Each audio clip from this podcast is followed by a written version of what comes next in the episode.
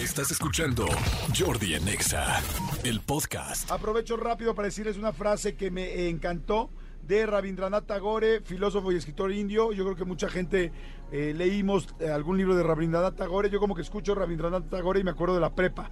No me acuerdo cuál fue el libro que leí de la prepa. A ver, libros básicos que lees en la prepa y en la secundaria. Este, Aura de Carlos Fuentes, Momo. ¿Quién- ¿Cuánta gente que está escuchándonos allá afuera leyó Momo? Este, ¿cuánta Laberinto gen- de la Soledad. El laberinto de la, so- el, el laberinto de la soledad de Octavio Paz, por supuesto.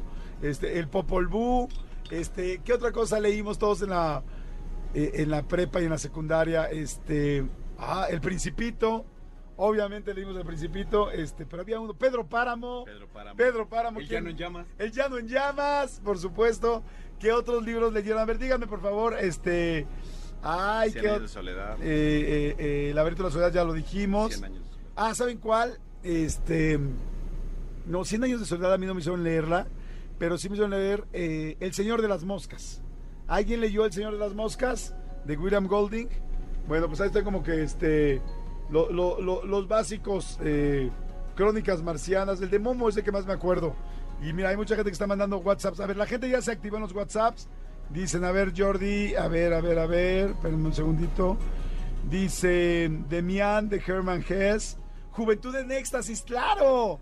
Bueno, yo, mi generación leyó Juventud en Éxtasis. Espero que ustedes hayan leído el Cúbole de Gaby Vargas y un servidor. ¿Cuánta gente leyó el Cúbole en su adolescencia? El pequeño cerdo capitalista. Les pidieron el pequeño cerdo capitalista. Ética para Amador. eh, soy Tania de Catepec. ¿Quién se robó mi queso? Claro, Bueno, yo sí leí, leí quién se robó mi queso, pero más grande. Este, una historia de un cualquiera. No siempre es cualquier historia. Este, Metamorfosis de Kafka. No la leí yo. Ah, sí, el Periquillo Sarmiento. ¡Bravo! Sarmiento, sí. Güey, ¿quién no leyó el Periquillo Sarmiento? Claro. Los cuatro acuerdos, los hornos de Hitler. No, no la leí yo. Cañitas. Oigan, señores, bueno, ya se activaron, me da mucho gusto. Manden WhatsApps. Mi, Elías, diles por favor a dónde pueden mandar un WhatsApp rápidamente. Ahora. Escríbenos al WhatsApp de Jordi en Exa. 5584 11 14 07 5584 11 14 07 ¿Aló? Jordi en Exa. Perdón, se corrige, es el Periquillo Sarmiento. Sarmiento, de Sarna. No de Sarmiento de apellido. No, se nota que yo fui el que hizo mal el resumen. El que, el que, el que pidió que le hicieran la, La tarea. bibliográfica. Ah, Cuéntame, cuéntame de qué es el libro, ¿no? Yo me acuerdo en la universidad. Cuéntame de qué es el libro. Préstame tu bata. Préstame tu bata. Este, préstame tu flauta. No, no, préstame tu flauta, ya es otra cosa. Préstame.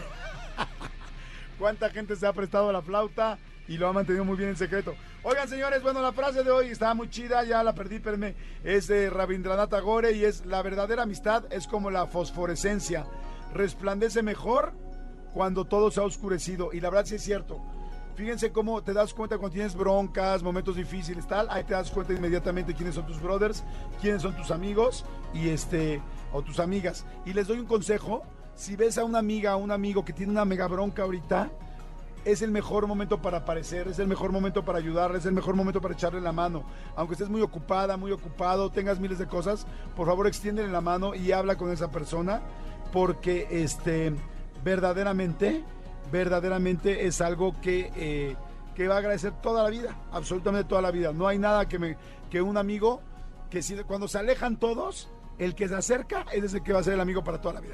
Escúchanos en vivo de lunes a viernes a las 10 de la mañana en Exa FM 104.9.